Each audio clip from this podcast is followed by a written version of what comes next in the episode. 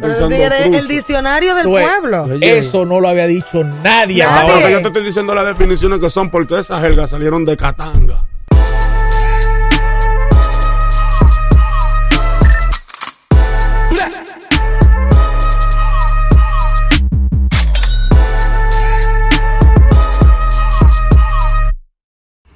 Hola, ¿qué tal, mi gente de Freedom? Dom. Aquí estamos, Ariel Santana, Gaudi Mercy, una servidora, en una entrega más. Y hoy tenemos un súper invitado. Él es rapero, dembowcero, artista urbano y, sobre todo, una capacidad para componer y rapear con una fuerza. Para mí, uno de los que mejor rapea con un estilo así, bien agresivo, bien que sí, que yo sí. Señores, una bienvenida para el Foter. Bárbara, bárbara, bárbara, bárbara, qué intro. Cualquiera que haya una presentación asegura que somos de los mina los tres. No, gracias, gracias, Y es gracias. verdad, gracias. somos de los mineros tres. Gracias por la distinción, mi amor, gracias. Saludos, denme la verde, que lo que. Ah, pero Siempre tú la va- con la verde. También. re- Siempre la va a tener de parte de nosotros. Sí, No, Fote. no, Una- gracias, una, gracias una alegría tenerte aquí.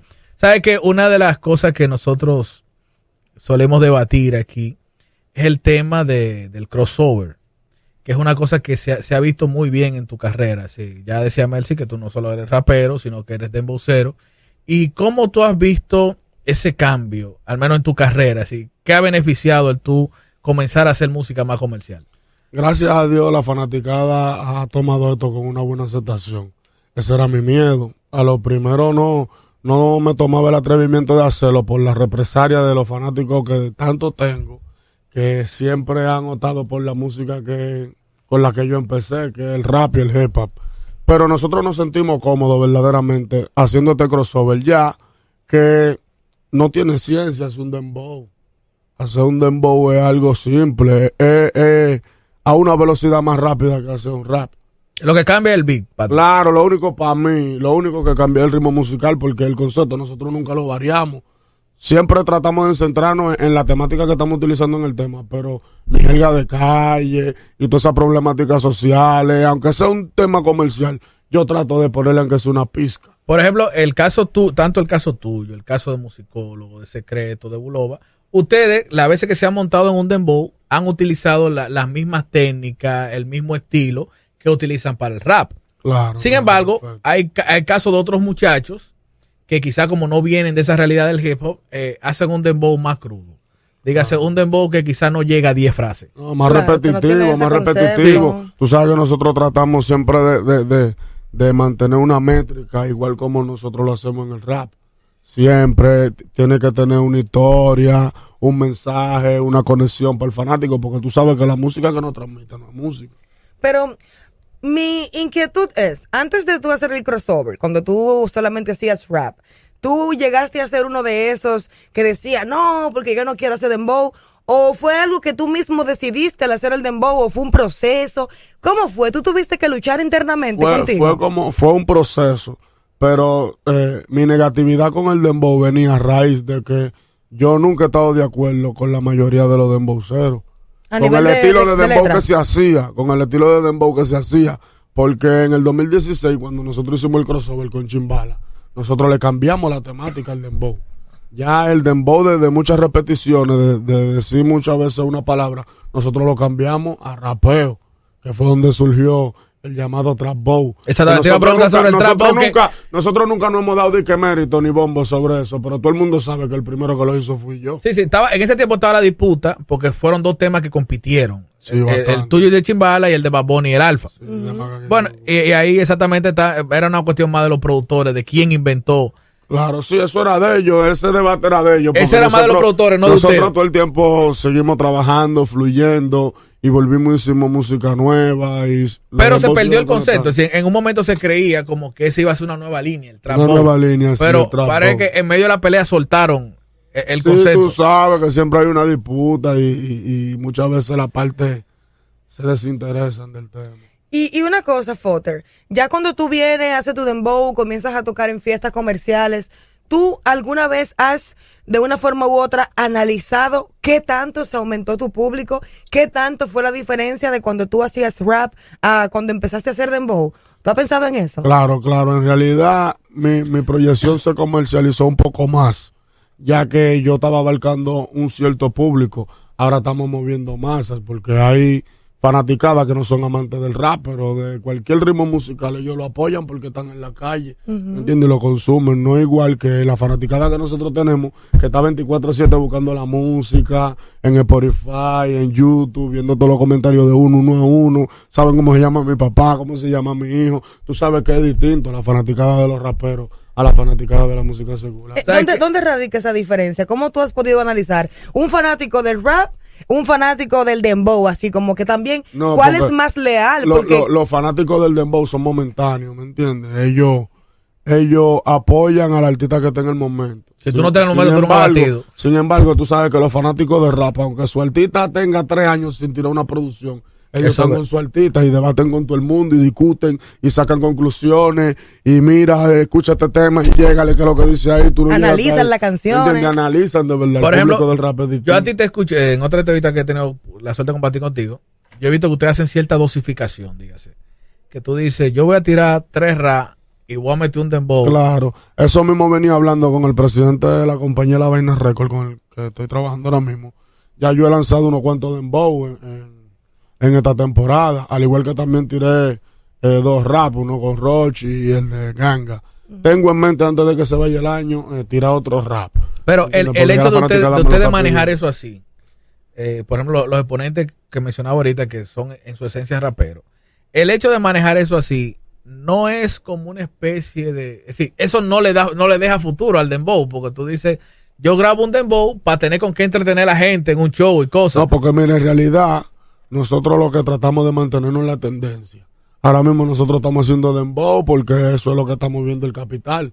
Pero si ahorita automáticamente vuelve una fiebre de rap, nosotros tenemos la condición y volvemos a hacer 700 rap semanal. Exacto, pero te digo, en, en ese sentido de ver el dembow como algo así, al dembow como género, no le da futuro en el sentido de que exponentes como ustedes, que sí tienen la calidad, que sí tienen fuerza de composición, no lo ven como algo serio, sino como lo ven como algo... No, Vaya, un es- requisito No es que no lo vemos, no es que no lo vemos en serio, porque yo, yo le tengo mucho respeto a este género, porque yo he visto que mueve masa en cantidad. Al contrario del rap dominicano, ¿me entiendes? Nosotros tenemos una fanaticada muy grande de rap dominicano, pero no van a consumir a los establecimientos que nosotros nos presentamos.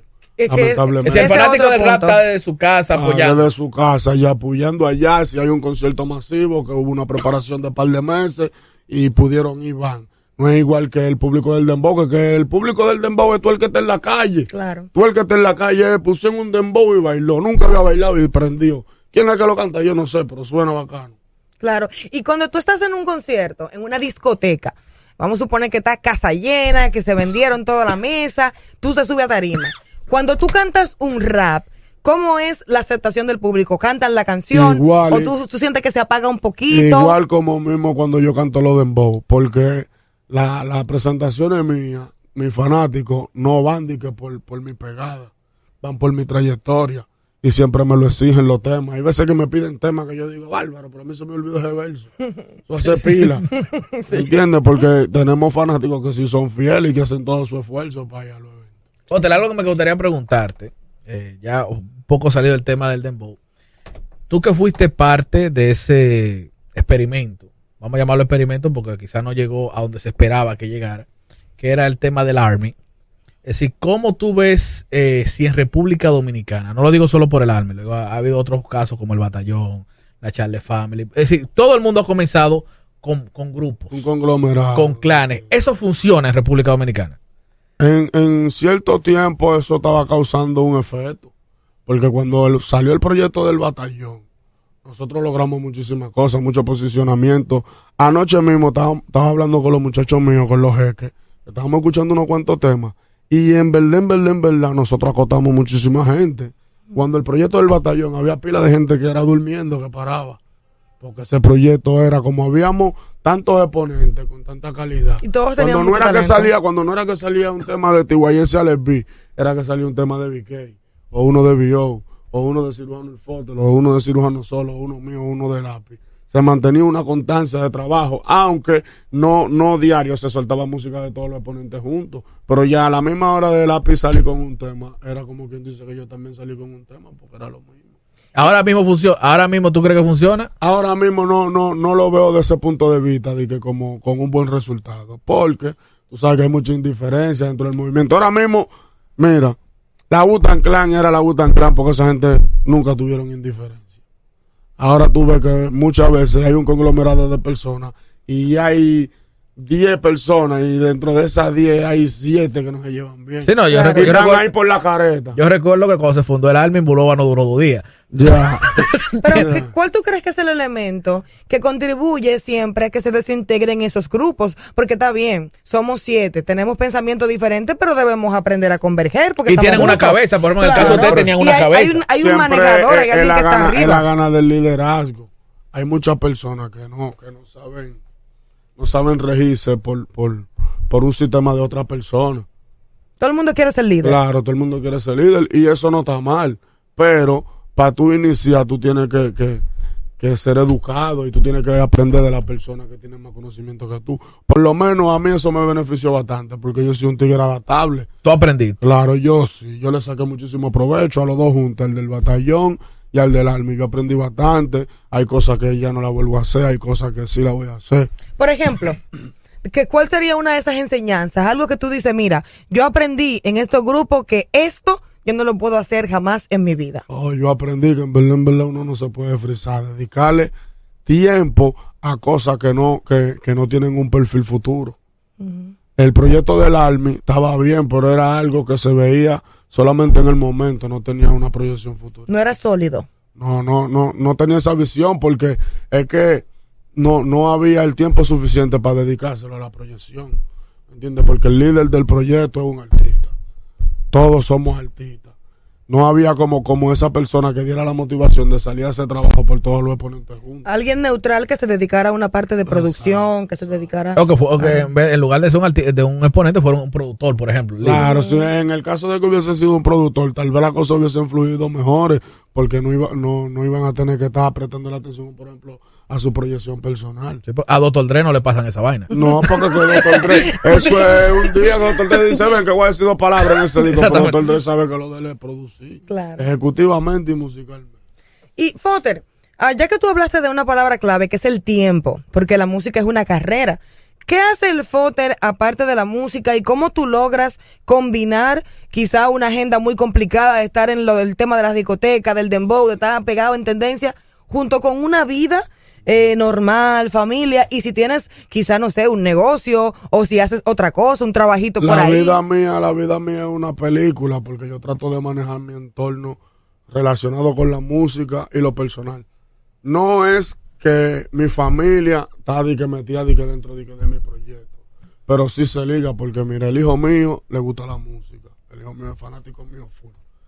Yo lo llevo a las presentaciones, a las entrevistas cuando puedo. Eso me hace tener un poco más de conexión con él, porque próximamente puede ser que yo dure mucho tiempo sin estar a su lado.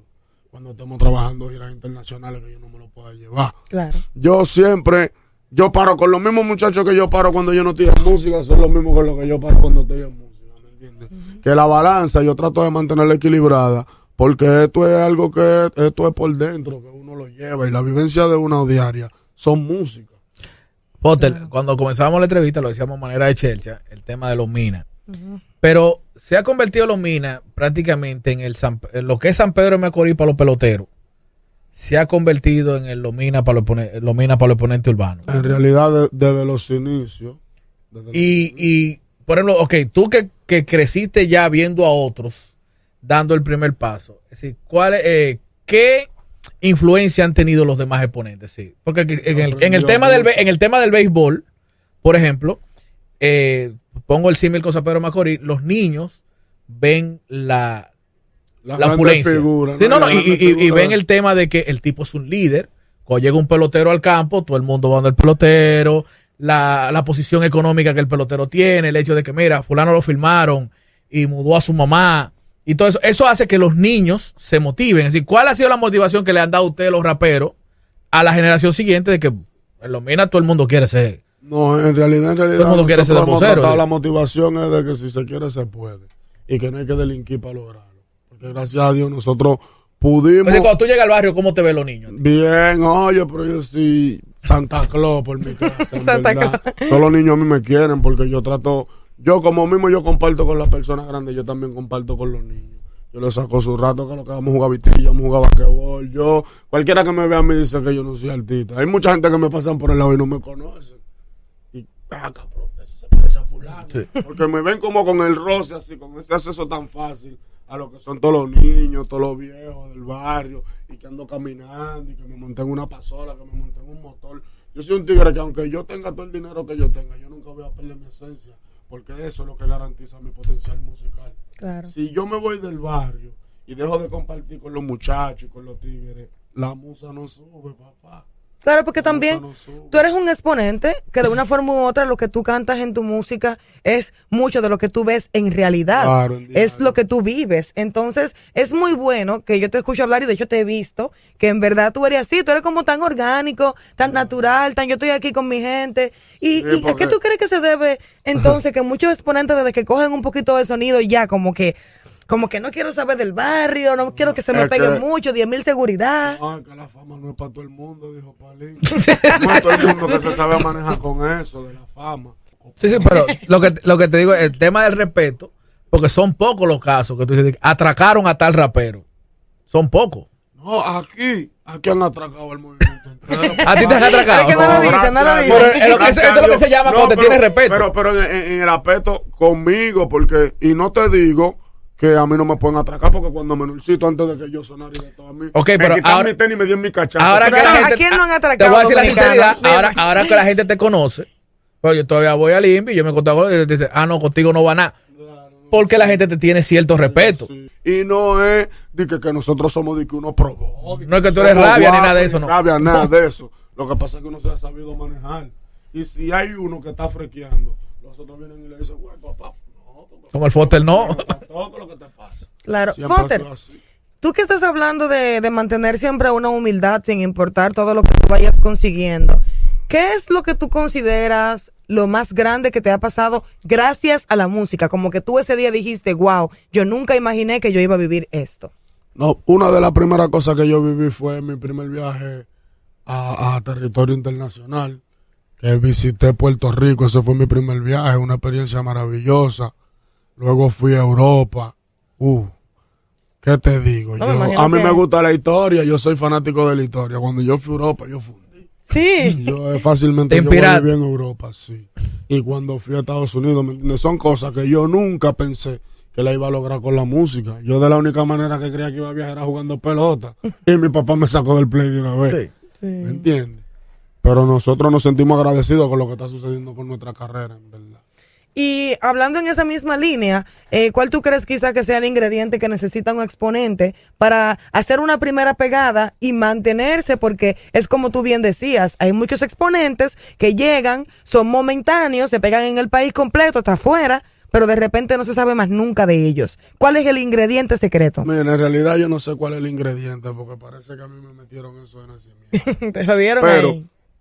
es algo, mira, aquí lo- los exponentes, todo el mundo hace su trabajo, nunca, nunca nadie deja de hacer su trabajo, pero hay muchos que tienden a ridiculizar lo que es su proyecto para poder posicionarse, nosotros no somos de ahí. Nosotros tratamos es de siempre mantenernos con la esencia, la esencia del pueblo, del barrio, el calor, y a la hora de la composición, eso sale natural. Eso, a, lo- a los artistas lo único que les falta es compenetrar más con la sociedad. Mira lo que está ocurriendo con, con lo de, de que... eh, Baje con conciertos, no, lo- no, muchachos. los, conciertos, los conciertos de Romeo Santos. Ok. Sí. El equipo de marketing de Romeo Santos, esa gente hay que hacerle el saludo. Porque ¿qué, qué fue lo que ellos vieron? Romeo Santos está perdiendo la conexión con el pueblo. Y por eso vino esa producción. Vamos eh, a rozarlo con todo Claro. el mundo, que, se- que lo corten, que lo empujen, que, lo- que le hagan de todo. Entonces volvió nuevamente y está el Romeo de Cuando Aventura. y La Sí. gente está que se dan estrellones por ponerse adelante. Una ¿no? muy buena Sí. estrategia. Entonces es un buen mercadeo. No se puede perder la esencia con el pueblo. Sí, yo una vez dije que a Romero le hacía falta eso y la gente me cayó arriba, pero realmente. Míralo ahí, no, nos tradamos, papá. Predijiste la vaina y tuviste Porque- que hacer. claro, porque Fue una ese- idea que le diste a esa gente. Gra- no, ¿Qué es y lo que que- dice el tipo? Eso, ay, verdad. No, no, y que, por ejemplo, eso de grabar con todos los exponentes dominicanos. Durísimo. No fue solamente de que por amor al movimiento. que No, lo no. hizo. Es de- es una cuestión de estrategia. Tú sabes que cada quien hace lo, lo del país. que fue. Una Claro. cuestión de estrategia. En ese punto, por ejemplo, ahora que hablamos de eso de, de ridiculizar tu trabajo. Ahí va. Vamos a, a ese punto de que el dembow tiene, si bien tiene un, un aspecto alegre de baile, tiene un aspecto humorístico. Sí, sí. Sí, tiene un aspecto jocoso. Muchos de los, de los grandes de los exponentes más sobresalientes del dembow de los últimos dos años se han pegado gracias al humor. Sí, sí. Hay que poner, por ejemplo, el caso de Bulín, el caso de Kiko. Así que, que muchas veces no solamente la canción, tienen que montar un personaje. Entonces, cuando hablamos de ridículo, ¿estamos hablando de ese, te- de ese tipo de ridículo o de la falta de respeto a la carrera? Como La falta de respeto a la carrera, porque si tú tienes una proyección con un tema que quiere que tú te vistas como un payaso, o tú lo Y haces, agacharte a por pero con huevo. tu- pero con tu visión, no, es tu visión, Sí, sí, claro. ¿me entiendes? No, aquí no, no, porque oye, que lo que yo hago es pila de chistes y hay veces que los chistes míos no dan risa porque yo es de verdad. Yo te estoy haciendo un chiste, pero yo te estoy diciendo una vaina de verdad. eh. Vamos a reírnos, pero de verdad, eh. Claro. ¿Me entiendes? Todos los exponentes tienen su técnica, tienen su estrategia, tienen su mercadeo. Hay uno que le funciona y otro que no, porque lo que hace Bulín, si yo lo hago. Nada más le pega a funciona, Bulín. ¿Me entiendes? Le pega a él, porque esa fue su tendencia con lo que él entró al movimiento. Ya si Bulín viene de que con la temática mía, dice que Bulín es de que un tigre de que normal. No pega, no conecta, porque esa no es su característica, eso, con eso no es que él lo conoce. Entonces cada quien tiene que regirse por la línea que tiene. Yo lo veo desde otra forma, eh, yo interpretando lo que tú dices de ridiculizar la cultura, que quizá en vez de yo pegar una canción, yo pego una situación. Una situación. Yo creo algo que va a traer el morbo, cojo sonido por eso y después de que, que yo saqué una canción y la canción obviamente se va a pegar porque yo estoy pegado con ese Por la lío. tendencia, la tendencia. Exacto, yo lo veo así, es como Pero- que pegan Quiz- situaciones. Quizá el momento, yo no sé si ha habido otro momento donde la tendencia se haya explotado más que ahora mismo en los últimos tres meses. Ahora sí. Eh, todo el mundo se montó en la pámpara. Todo el mundo es real.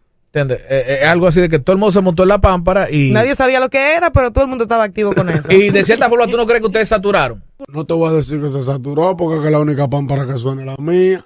No, todo, todo, todo, todo, me- todo el que yo siente me va a decir que la de él La que suena. única pámpara que suena la mía. No es que, tú- no es que todo el que tú sientes ahí, no. Porque esto es por evaluación. Yo no, yo no me doy bombo, ni me vanaglorio, ni nada de eso. ¿Cuántas pámparas que hay? Es como cuatro o cinco. Cuatro, llévate la mía. que la suena ¿Cuál es la que te aprendía? No es de que, de que por, de que por darme bombo ni nada, sino que yo me doy mi discotequita. Y uno, yo soy fanático de la música. Yo ahí que la, la- la- la de Kiko y Crazy no, no sonó. Es que son una De Jesús pa- Loquera, ese- amor. Ese, se- ese se llama de Jesús Loquera. Pero está bien, pero habla de la Es que pámpara. no, lo que pasa es que ya la jerga se popularizó y no Exactamente, tanto, y no cuando yo tanto en ese tema es que se utiliza porque No, no. hay pila de artistas no- mencionando la pámpara en otro Rochi lado. tiene uno, bro. ¿Me entiendes? Pero del tema específico, la pámpara, hay tres versiones.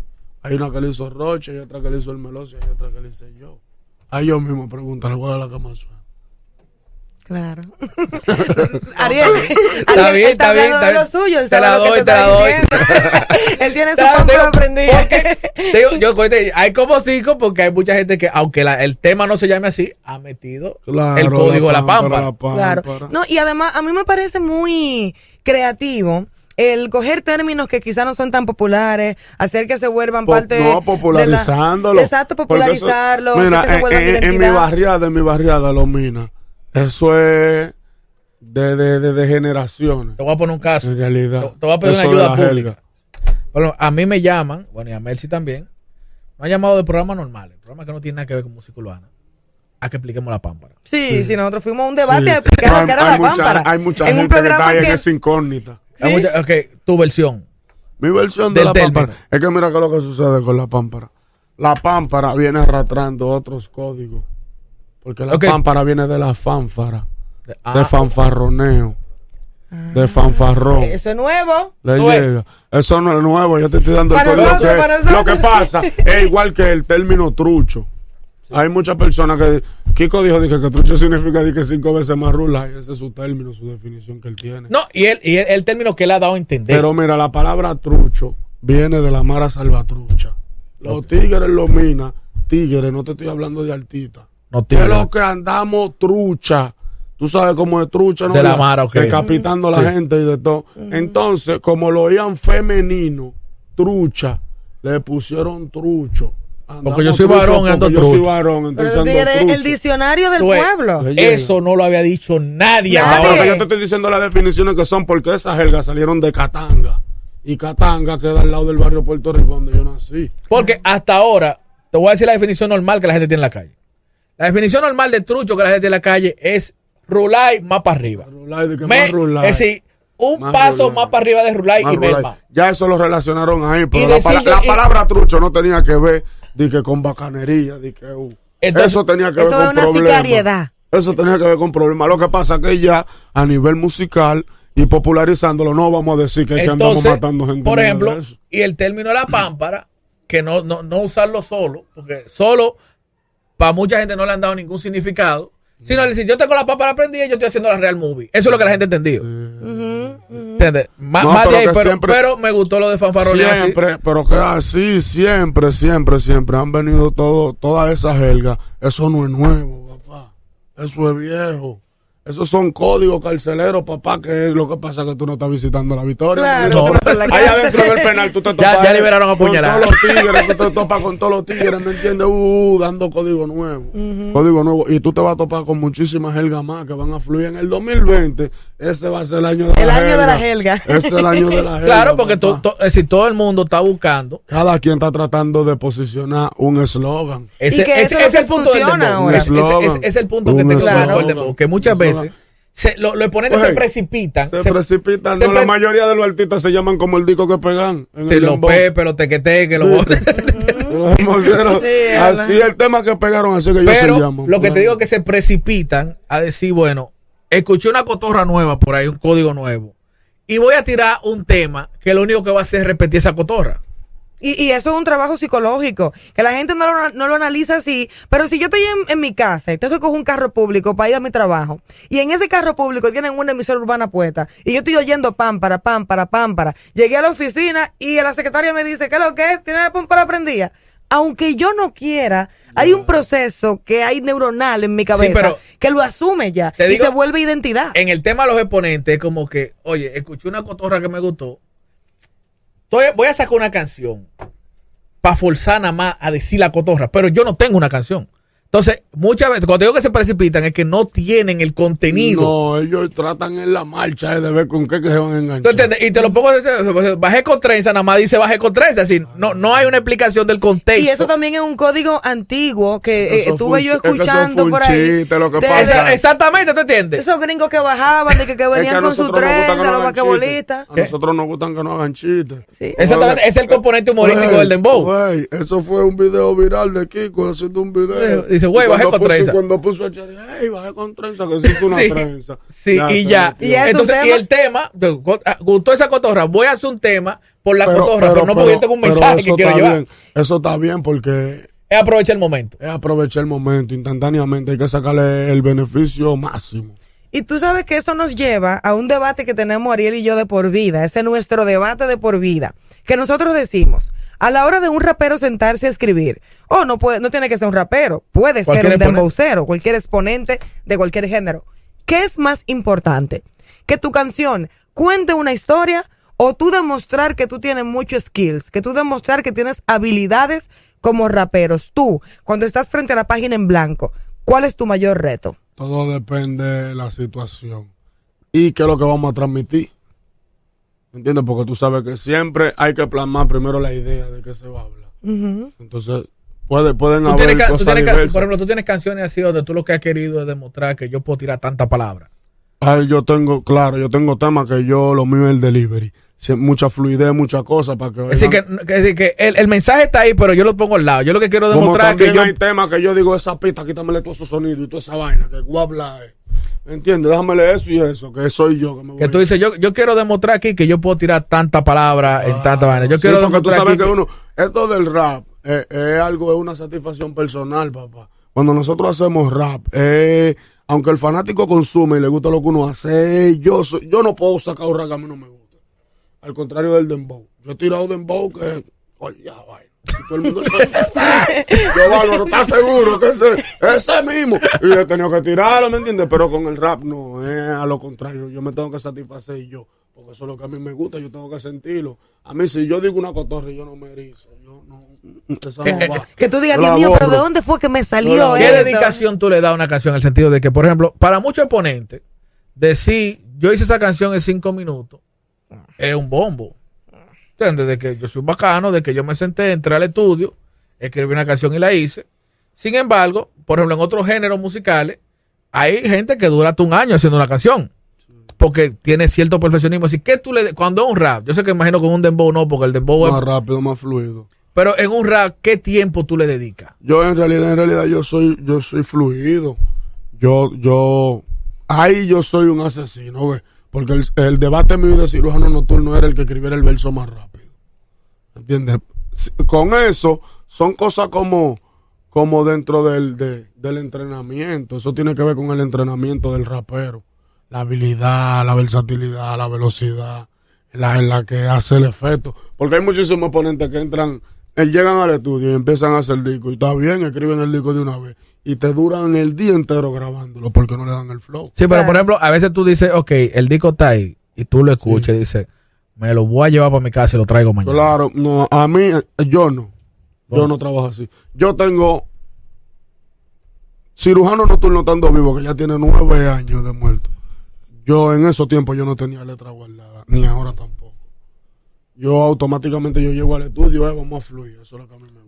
Es decir, no, no Ya te- yo- a ti no te puedo robar una libreta. No. Tú no tienes una libreta por ahí. hay- hay- tienen que meterme una memoria en Pero la a ti no te pasa que, por ejemplo, tú estás en un lugar donde tú no, no tienes acceso al estudio y tú dices, wow, me llegó esta idea y te sientes a escribir en el celular. El celular de una vez, claro, Pero, uno fluye. exacto, sí. que tú, si yo reviso tu blog de notas, cuando viene a ver hay un Sí, tesoro no, nacional Claro, ahí. claro, no un texto, no, tu- pila de notas de pila de discos yo tengo. Pero como te digo, a sentarme a organizar una canción, hacer de que un intro, el primer verso, el coro, el segundo verso, nada de eso, ya hace mucho tiempo que nosotros no hacemos eso. Ya, es como más, mucho más rápido, mucho más fluido Claro, el proceso como de te digo, composición. es como un, un como los panas míos que juegan basquetbol, la vieja, Kikima, que ellos están bebiendo ahora mismo en el colmadón. Y si le da, porque lo que vamos en un quinteto, ellos sacan la ropa de, de, de, de Ellos los no están- pum, pum, y se la ponen de una vez y- y Ellos no echamos están un tirando cocina ni nada ah, de pues la vaina y borrachísimo. Ve, esto es algo, es, algo personal que uno lleva por dentro. para Uno, mi amigo uno se siente bien. Hansel Salvador. No, bulto. Kikima.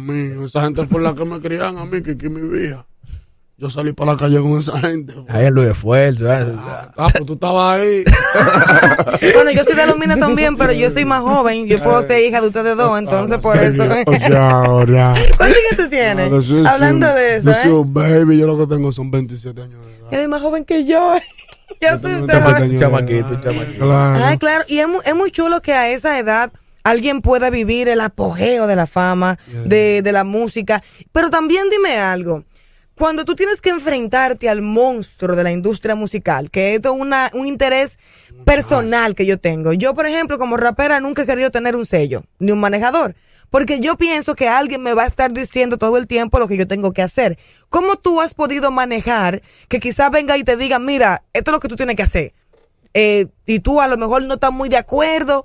¿Cómo funciona esa industria musical? ¿Cómo se, decide lo que va al mercado y lo que no? Yo, en realidad, en realidad, yo soy una persona adaptable. Yo trato de poder manejar la situación. Pero en la mayoría de los casos, siempre que yo he tenido la oportunidad de trabajar con Diquera, se ha hecho el 95% de las cosas que yo planteo.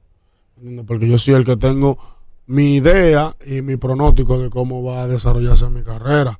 Ellos podrían ser eh, la fuente de mercadeo, la fuente de manejar los ingresos, pero la visión siempre quien la tiene es el artista. En la parte creativa nadie se, se- se ha metido No, contigo. ¿sí? no. Nunca te ha dicho música. Gracias eh, a Dios. En verdad, sí, vamos, han vamos, hecho- vamos a tirar, vamos a tirar una música me han, ahora. hecho, me han hecho ciertos Recomendaciones comentarios, pero de que yo sí, yo sí, yo soy como los caballos, papá, tú estás cuando yo digo que no. Como que te Oh. digan una canción que tú digas que te motivaste, la escribiste y te digan, no, esa canción no puede salir porque ese Ah, contenido está a, muy... a mí me ha pasado, pero yo la tiro. como quiera. No, pero Y eso no te trae conflicto Ni- entonces ni- con ni- la- ni que te digan, por en ejemplo, realidad no. Hay que hacer un featuring con fulano. que tú no quieres y no te gusta. esas son cosas que ya nosotros la estamos manejando. En verdad. Anteriormente estábamos errados ahí, ¿me entiendes? Cuando decíamos que no era que no en ese aspecto. Pero esto es una industria musical. Y yo he visto que otros géneros de otros países cien- teniendo enemistades, ellos como quiera colaboran. Y hacen gira Y le sacan, no, y le sacan el beneficio. Y hacen Entonces gira nosotros, muchas veces dentro de este movimiento, tenemos ciertas rivalidades y enemistades que ni sabemos qué fue lo que la procrearon. ¿Por cuál es la razón por la cual fulano y fulano son enemigos? en, e- en ese tenor, por ejemplo, ¿sabes que el rap es la música que quizás tiene los fanáticos más aguerridos? Sí. Más aguerridos que los exponentes transmiten ciertas cosas y lo cogen más en serio que cualquiera. sí. Lo cogen más, más, más que lo que se amalga un fanático de la bachata, se enfurece un, rap- un fanático del rap. Claro, no, así. Entonces, por ejemplo, ese, ese tipo de, de tiradera, de, de batalla que ha habido entre exponentes, ¿cuál es, es decir, cómo tú le, le, le- le explicarías a los fanáticos hasta qué punto eso es real? No, porque mira que lo que sucede. ¿Hasta el qué movimiento, punto? El movimiento Porque yo un día me encontré esa allá esencia. Veneno y, a- y a Relámpago juntos y yo dije, ok, están matando. Desilusionante. Yo dije, ok. No, mira, tú sabes que esto es un entretenimiento real. Los fanáticos tienen toda la libertad de debatir y de discutir sin, sin agredirse, ¿me entiendes? Porque esto es una pasión. porque aquí se, se anda, ya, ya hemos tenido precedentes de agresión. Sí, pero mira algo. exponente. Mira algo, mira algo. Te voy a decir, del 2010 para atrás, aquí había problemas de verdad con la música Sí. urbana. En cierto aspecto, todos los artistas que tenían una rivalidad Era real. tenían problemas de verdad. Mira el caso de Monkey Blade Punto Rojo. Monkey Blade Punto Rojo en Macumba de la Venezuela se dieron mambo. Cortado y de todo problemas. El mismo Monkey Black con Trini Blaze.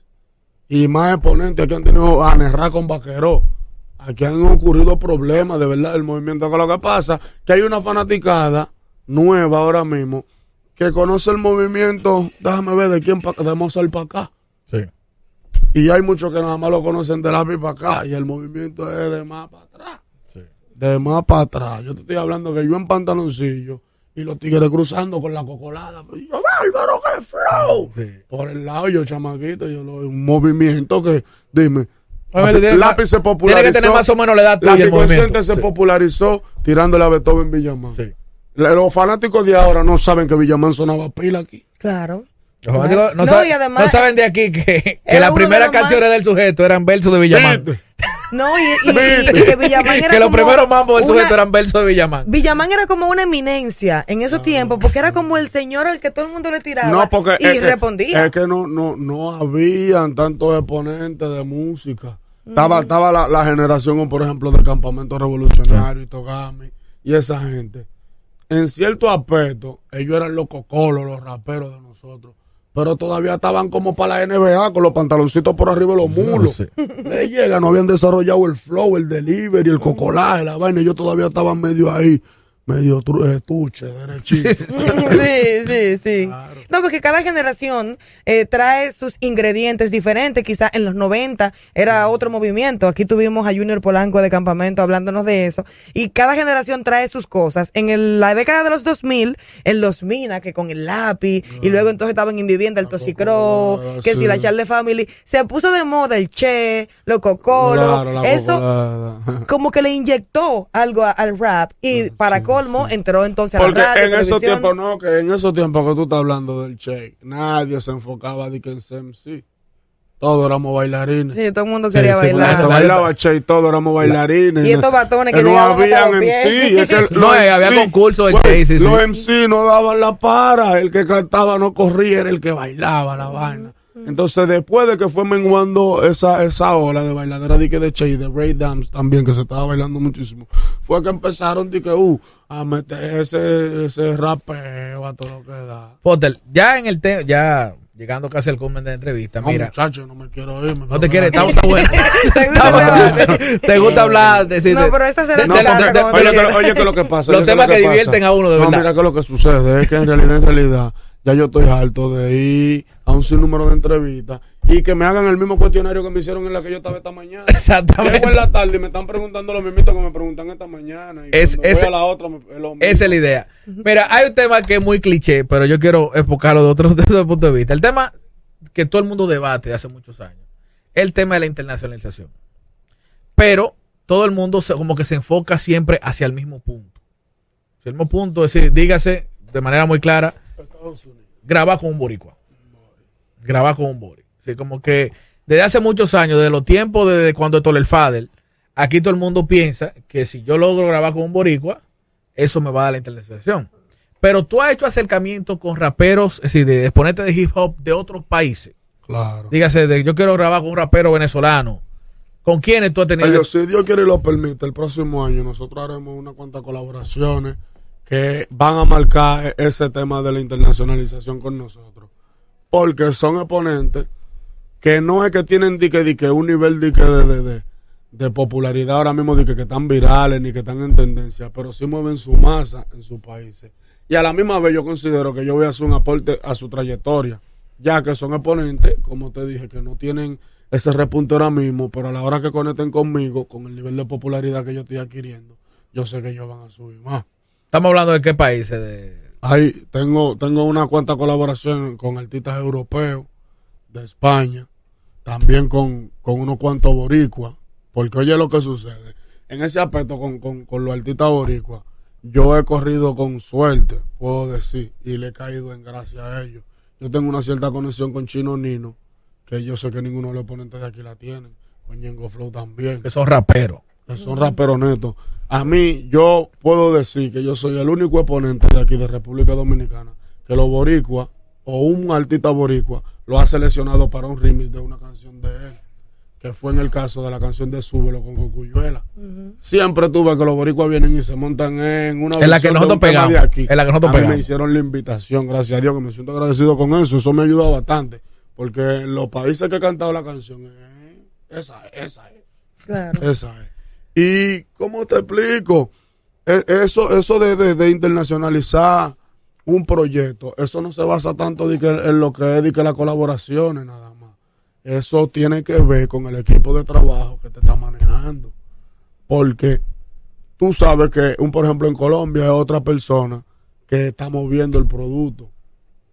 No te conoce. Tú tienes que empezar a enlazar una relación con esa persona para que él tenga hambre de posicionar lo tuyo. No diga que tú fuiste y le pusiste mil dólares en la mano y que él salió y que fulano, fulano fulano. Y hablamos el jueves y no lo ve más ni en Cartagena, ni en Medellín, ni en ningún lado. Es una gente que se encariñe con tu proyecto y le dedique el tiempo. Y- Claro. Y, ta- y tarda tiempo. si no, no, no, no es que tú dices, yo voy claro mañana para tiempo. Colombia. No, porque, ¿cómo? Tú estás loco, manito. Colombia es grandísimo y hay un sinnúmero de ponentes que están arrancando para allá. También tú crees que a ti que te están esperando. No, y hay, otra cosa también que sucede mucho con los artistas dominicanos cuando se van a otros países, que van y cantan en comunidades de dominicanos. Si tú quieres ser internacional, tú tienes que ir a otro país y cantarle a la gente de ese país, porque Mira. el dominicano ya te conoce, el dominicano puede estar en Pekín y sigue Y escuchando va, su si música sabe, no, dominicana. sabe fulano que viene vamos para Claro, allá. Dura un mes juntando con lo que todo el mundo. si tú te vas para Pekín, cántale a los chinos entonces, que ¿Tú no te entienden, no importa, el ritmo se les va a quedar. ¿Tú crees en eso de la internación, eh, a nivel internacional del, del idioma? Dígase, de que tú tienes que tener un lenguaje La música universal. difere- diferente para llegarle, por ejemplo, a los bueno, argentinos. Yo te lo puedo decir por el tema de, de, de eso mismo, de los boris. Papá, los boris tienen pila de años utilizando la jerga de nosotros, los temas de ellos. Entonces a nosotros no se nos pega internacionalmente, a ellos sí. Claro.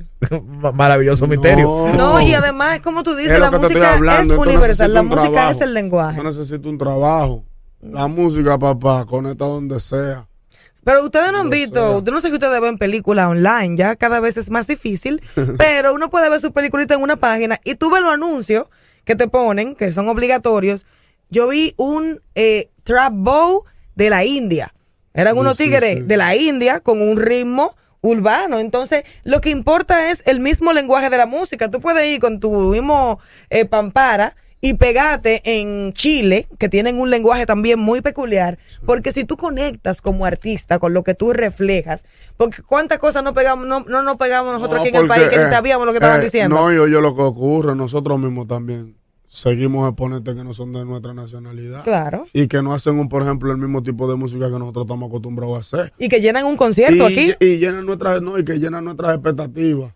Que uno se detiene a escuchar una producción completa de ellos, que uno nunca lo había escuchado, pero hay una motivación. Eso te quiero preguntar. Hay una eh, motivación. Esta es una pregunta para los fanáticos. Cuando el Fotel está tranquilo, haciendo nada, ¿qué música escucha el Fotel? Salsa. Salsa. Claro, los domingos son míos.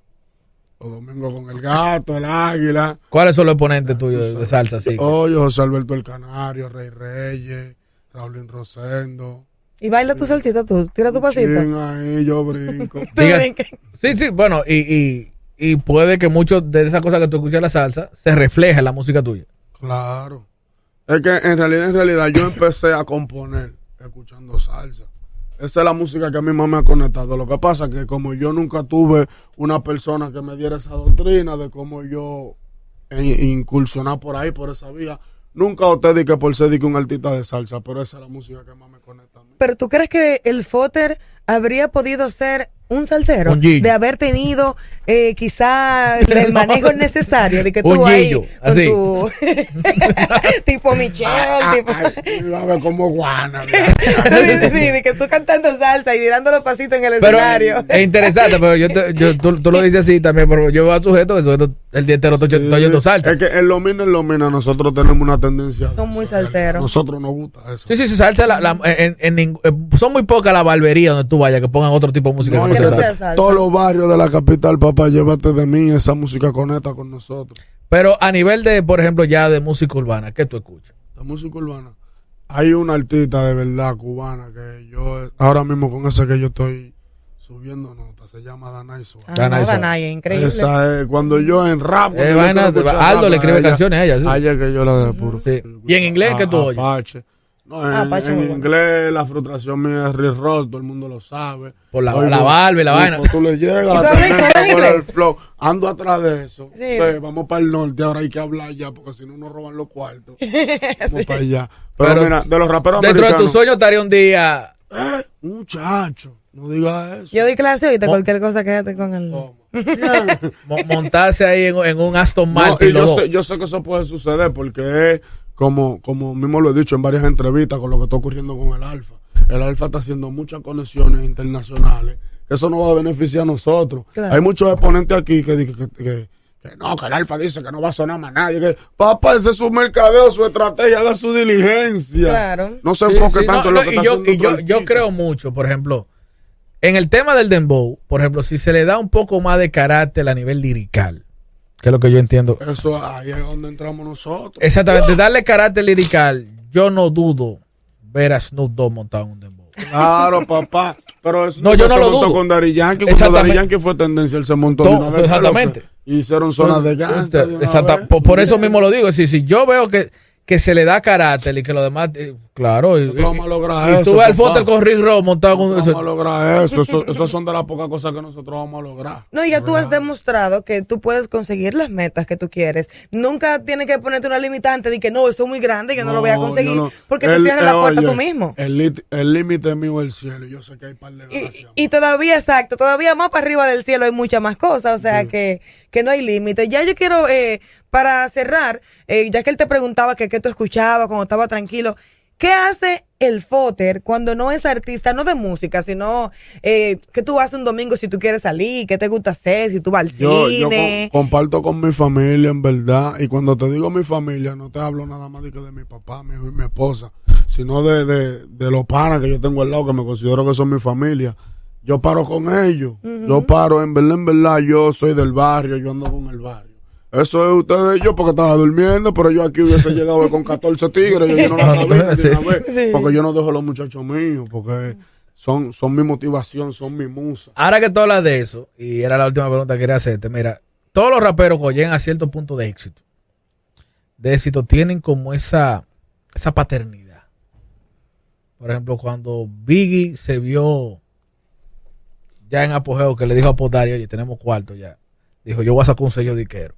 Y buscó un grupo de muchachitos y descubrió a Lil Kim y descubrió a mucha gente. Claro, sí. Es decir, to- eh, Jay-Z también hizo lo mismo. Decir, todo el mundo, todos los raperos, cuando llegan a cierto punto de éxito, que dicen, ya yo logré gran parte de lo que quiero, se le mete en la cabeza filmar muchachos. Claro, yo tengo, yo tengo, yo tengo todos mis artistas. Tú tienes tus Yo tengo artistas. más de siete, tengo yo. En verdad, y vengo con mi compañía Depredadores Inc., con Dios por delante. Vamos, el año que viene van a salir unas cuantas colaboraciones de esos muchachos que van a dar mucho de. Pero tú no engabas a esta gente, ¿verdad que no? No, por eso en realidad el proyecto no, no, ha decir, salido a en, la el, luz. en- en el fondo, en el fondo, yo entiendo que a muchos exponentes lo, lo, lo que los lleva a eso, a querer tener ese tipo de, de proyectos, es el hecho de que, contale, quizá a mí alguien me rechazó en un momento y no me dio la oportunidad, y yo nunca- quiero dar la oportunidad a estos muchachos. En verdad yo nunca he vivido esa situación. Bueno, tú, a mí- tú- pero tú a me de un proyecto rechazó. así mismo también. Claro, no, pero no, cuando yo salí a, a la luz pública, yo salí yo solo.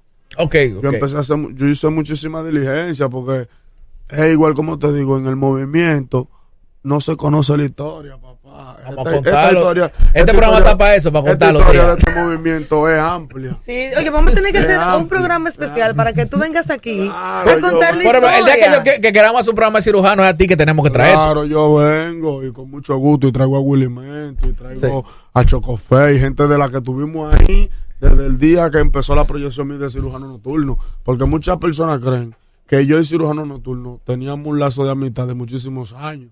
Y cirujano nocturno y yo nos conocimos viejos ya. Te conocemos casi grabando. La relación mía de cirujano nocturno lo que duró fue tres años y medio. No fue de que, que nosotros teníamos de que 10 años, ni 12 años, ni nada de eso. Lo único que cuando nosotros hicimos nuestra primera comunicación, más nunca nos dividimos. Claro. Ya nos veíamos todos los días. No hace falta que tengan muchos años y cuando llegaron entonces hay pureza, Claro, realidad. una conexión automática. una Entre conexión. tú, Willy Mento, ese grupo de gente que es cercana a cirujano, no ha habido la, la el proyecto, el pensamiento de, de revivir esa música, porque muchos de, los- de, los- de los muchachos ahora no conocen Ellos hay, esa hay, joya. hay unas cuantas canciones inéditas que todavía no han salido, que eso va con el tema de la película. Lo que pasa es que hemos tenido ciertos inconvenientes con, con el área de la producción de la película, pero todo el mundo sabe que nosotros tenemos ese proyecto ahí desde el 2009, que es Cuatro kilos y dos muertos. Vamos a hacer un lío. Este año Freddy Grata Cachao se va. Porque tiene que entregar la película. El que no, si no resuelve. No hay que entregarla, papá, porque ya yo lo veo del punto de vista de que la fanaticada va a perder la expectativa que tanto tiene de la película. Y es un material que vale la pena, pero como que se han complicado mucho las cosas desde nueve años que tiene cirujano. Este es el país de las complicaciones con los proyectos. Cuando la gente quiere. Bueno, Fotel, muchísimas gracias. Si es por mí, no, Sí, no, por si, nos lleva- si nos llevamos de lo Hacemos un interesante programa que, de tres horas. que pueden ser estos debates, no acabaríamos nunca, pero Freedom es tu casa. Eh, nuestro objetivo es precisamente contarle al público cosas que no sabe y debatir temas con la gente que sabe de los temas. Claro. Porque aquí somos expertos en poner a alguien que nunca ha vivido eso a decirnos qué fue lo que pasó. No, tú estuviste ahí, pues tú eres que nos lo vas a contar. Claro. Así que muchísimas gracias, señores. Ariel Santana, nuestro invitado, el Foter, por aquí Gaudi Mercy, y esto fue Freedom. Freedom.